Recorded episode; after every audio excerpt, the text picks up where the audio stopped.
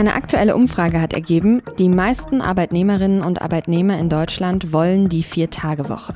Also weniger arbeiten bei gleichem Gehalt. Ein Ergebnis, was jetzt vielleicht nicht ganz so überraschend ist, aber wäre so eine Vier-Tage-Woche denn wirklich realistisch oder doch zu teuer? Darüber habe ich mit Benedikt Peters gesprochen, der sich bei der SZ um Themen rund um den Arbeitsmarkt kümmert. Sie hören auf den Punkt, den Nachrichtenpodcast der Süddeutschen Zeitung. Ich bin Tami Holderried, schön, dass Sie zuhören.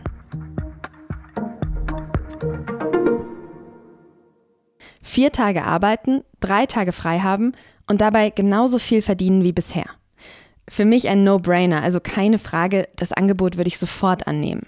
Mehr Zeit für Sport, Freunde, für Familie, Ehrenamt und mehr Zeit auch mal von der Arbeit abzuschalten. Und dann hoffentlich wieder umso motivierter und gut erholt ins Büro zu kommen und dort vielleicht sogar produktiver zu sein als sonst manchmal. Und so wie ich mögen diese Idee auch über 80 Prozent der deutschen Arbeitnehmerinnen und Arbeitnehmer. Das zeigt eine repräsentative Stichprobe der gewerkschaftsnahen Hans-Böckler-Stiftung. Die hat 4000 Beschäftigte befragt. Und auch linke Politikerinnen und Politiker, zum Beispiel Saskia Esken von der SPD, haben zuletzt immer wieder eine Vier-Tage-Woche vorgeschlagen damit wir eben gerade den Fachkräftemangel gemeinsam überwinden, äh, durch Zuwanderung, aber eben auch durch mehr Erwerbsbeteiligung von Frauen, von Älteren. Und dazu ist eben die Vier-Tage-Woche besonders gut geeignet. Das hat Esken dem WDR gesagt. Sie will also den Fachkräftemangel mit der Vier-Tage-Woche bekämpfen. Dabei warnen Arbeitgeberverbände, die Union und die FDP gerade davor, dass der durch die Vier-Tage-Woche noch schlimmer werden würde. Denn faktisch würde Arbeitszeit ja erstmal weniger und deshalb auch teurer werden. Arbeitsminister Hubertus Hall von der SPD stellt vor allem die Frage nach der Umsetzung. Und er hat dem ZDF gesagt, ich kann mir das nicht vorstellen für alle Branchen. Ich finde wichtiger, dass wir tatsächlich mehr Arbeitszeitflexibilität im Lebensverlauf haben, dass die Arbeit besser zum Leben passt. Es wird also wieder ziemlich viel diskutiert und deshalb hat mich die Einschätzung von Benedikt Peters aus der SZ Politikredaktion interessiert. Mit ihm habe ich über das Für und Wider der Vier-Tage-Woche und erste Pilotversuche gesprochen. Bene, weniger arbeiten bei gleichem Gehalt, da sagt ja, glaube ich, erstmal niemand Nein. Aber wie realistisch ist das denn, dass also zum Beispiel jetzt ich in weniger Zeit gleich viel Arbeit schaffe?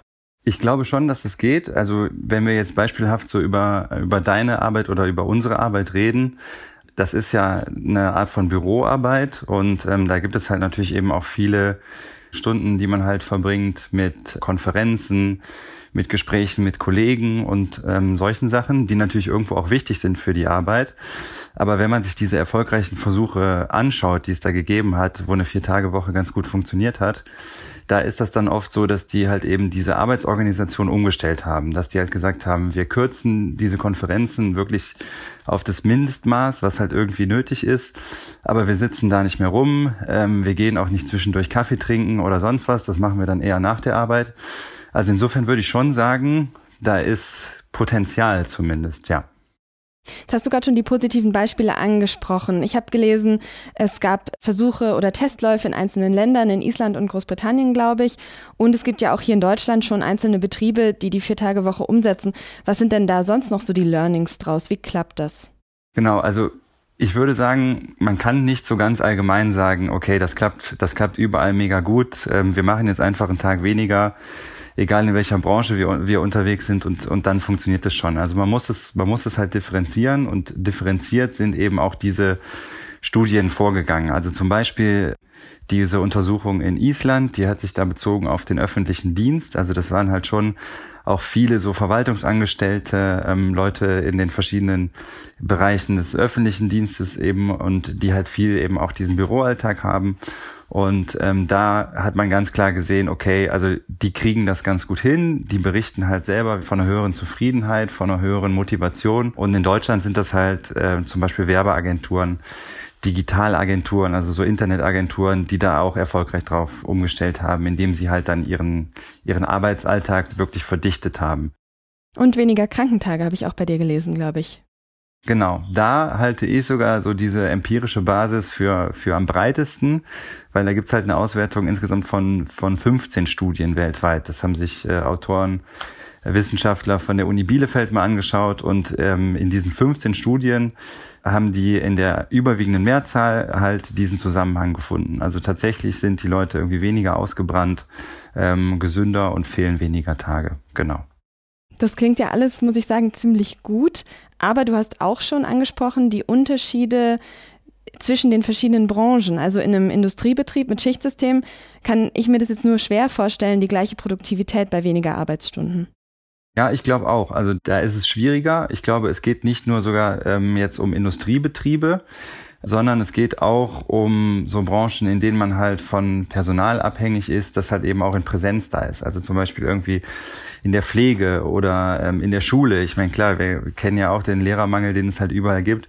Wenn die jetzt alle einfach so einen Tag weniger kommen würden, ähm, dann wäre damit den Leuten natürlich nicht geholfen. Und da muss man natürlich auch sagen, klar, da hat glaube ich, diese Produktivitätssteigerung, wenn wir jetzt wieder über die Industrie sprechen, ähm, äh, durch Motivation, die hat da auf jeden Fall ihre Grenzen, aber man muss sich das alles nochmal genau anschauen. Also man muss dann wirklich überlegen, okay, wenn wir jetzt ähm, die Schulen oder die Pflege zum Beispiel wirklich umstellen würden auf diese Vier-Tage-Woche, wie genau soll das denn funktionieren? Äh, haben wir dann vielleicht wirklich zu wenig äh, Lehrer, haben wir zu wenig äh, Krankenpfleger? Ähm, oder das ist natürlich das Gegenargument, dem ich auch ein bisschen was abgewinnen kann. Würden wir nicht Leute, die sich frustriert abgewendet haben aus diesen Bereichen, ähm, dafür gewinnen, dass sie halt zurückkommen, weil eine Vier-Tage-Woche natürlich ein ansprechenderes Modell ist. Wenn das als Vollzeit gilt und man dafür dann zum Beispiel volle Rentenbeiträge ähm, bezahlt und dementsprechend dann auch später halt eine volle Rente dann rausbekommt und so, ist es dann nicht sogar auch ein Anreiz für Leute, in diese Jobs zurückzukehren.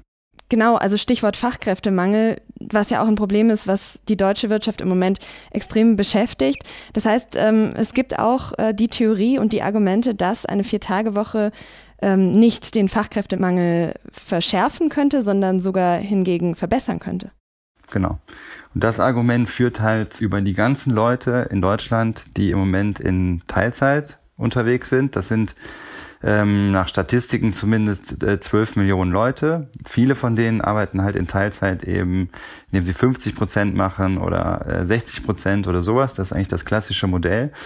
Und da ist das Argument dann eben, Moment mal, also wenn wir denen jetzt eine Viertagewoche in Vollzeit anbieten, führt das nicht dazu, dass die dann aufstocken und wir dann am Ende sogar Leute haben, die halt mehr arbeiten. Das ist schon, finde ich, ein sehr, sehr interessantes Argument. Ähm, und ich glaube auch, dass das in bestimmten Branchen und eben auch bei Leuten mit kleinen Kindern und so sehr gut funktionieren kann. Man muss es aber natürlich nochmal genau gegenrechnen. Also es ist schade, dass es diese Studien jetzt noch nicht gibt. Also genau das irgendwie, wenn man sagt, man hat 40 Millionen Arbeitnehmer insgesamt, ähm, wenn jetzt wirklich sehr viele von denen halt reduzieren äh, und dafür aber auf der anderen Seite auch sehr viele, nämlich die Leute in Teilzeit aufstocken, wo landen wir dann am Ende und in welchen Branchen ist das machbar? Das sind riesige Fragen, die sich da halt anschließen und eben auch, ähm, wie ich finde, Dinge, wo man einfach noch mehr Erkenntnisse braucht, also noch bessere Studien, eben auch dann nicht ähm, Sachen aus Island. Da ist natürlich auch immer die Frage, inwieweit kann man das dann auf so eine große Volkswirtschaft wie Deutschland übertragen ähm, sondern wir brauchen hier in Deutschland halt einfach eine stärkere ähm, wissenschaftliche Basis, um zu gucken, ähm, wie könnte das eigentlich genau funktionieren. Ja, und vor allem, weil das, was Arbeitgeber, Union, FDP und so weiter gerade gegen die Vier-Tage-Woche anbringen, für mich ehrlich gesagt auch ziemlich logisch klingt. Die waren ja vor den wirtschaftlichen Folgen, also Stichwort internationale Wettbewerbsnachteile, höhere Lohnkosten und so weiter. Was sagst du denn dazu? Man muss es sich wirklich ganz im Einzelnen je nach Branche anschauen. Metall- und Elektroindustrie, die haben vor vielen Jahren, äh, in den 80ern, wenn ich es richtig weiß, die 35-Stunden-Woche zum Beispiel erkämpft. Damals war das halt genau auch diese Diskussion, also runter von der 40-Stunden-Woche auf, äh, auf 35, das geht doch gar nicht. Da wird hier die, die Industrie in Massen abwandern. Und äh, wir haben ja alle in den letzten Jahrzehnten erfahren, dass das nicht so gewesen ist. Also natürlich ähm, werden immer noch sehr viele Autos in Deutschland äh, gebaut und ähm, natürlich ist Deutschland immer noch der Standort für, für diese Industrie. Äh, und auf der anderen Seite stimmt es eben, die haben jetzt auch sehr, sehr große Herausforderungen ähm, mit der Umstellung auf Klimaneutralität und so. Man darf das nicht leichtfertig einfach jetzt so einführen, so handstreichartig aus Berlin, aber man darf es eben auch nicht, nicht abhügeln. Das heißt also, wenn ich jetzt so ein Fazit aus unserem Gespräch ziehen würde, keine Blaupause für alle, aber eine Option, die man auf jeden Fall mal sich anschauen sollte und wo es sich lohnt, auch weiter zu forschen, würdest du sagen?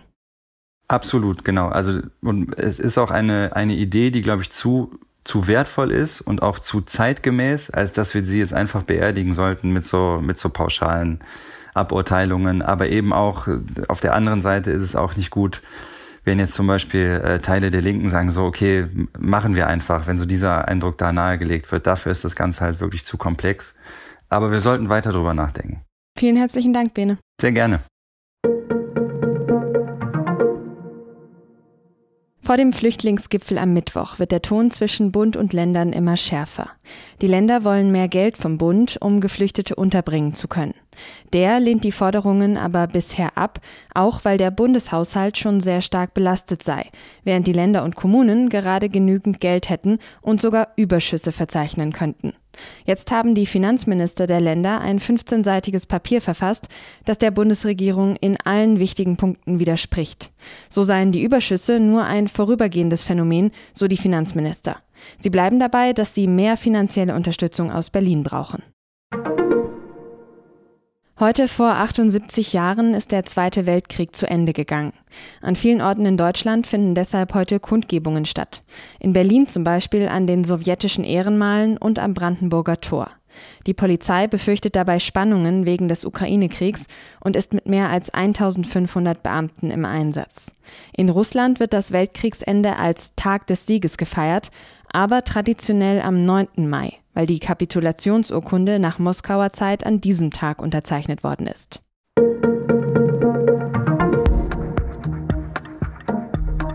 Am Sonntag, da ging es ja ziemlich hoch her in der Bundesliga. 6 zu 0 hat der BVB gegen den VfL Wolfsburg gewonnen und hat damit den Kampf um die Meisterschaft gegen den FC Bayern nochmal spannender gemacht. Aber spannend ist es auch vor allem am anderen Ende der Tabelle. Da kämpfen gerade die Schalker, der VfB Stuttgart, der VfL Bochum und Hertha BSC. Und wer welche Chancen hat und warum die Clubs überhaupt in diese Position gerutscht sind, darum geht's heute bei Und nun zum Sport, unserem Fußball-Podcast. Den finden Sie unter sz.de slash sport-podcast. Der Redaktionsschluss für Auf den Punkt war wie immer um 16 Uhr. Produziert hat diese Sendung Annika Binger. Ich sage vielen Dank fürs Zuhören und bis morgen.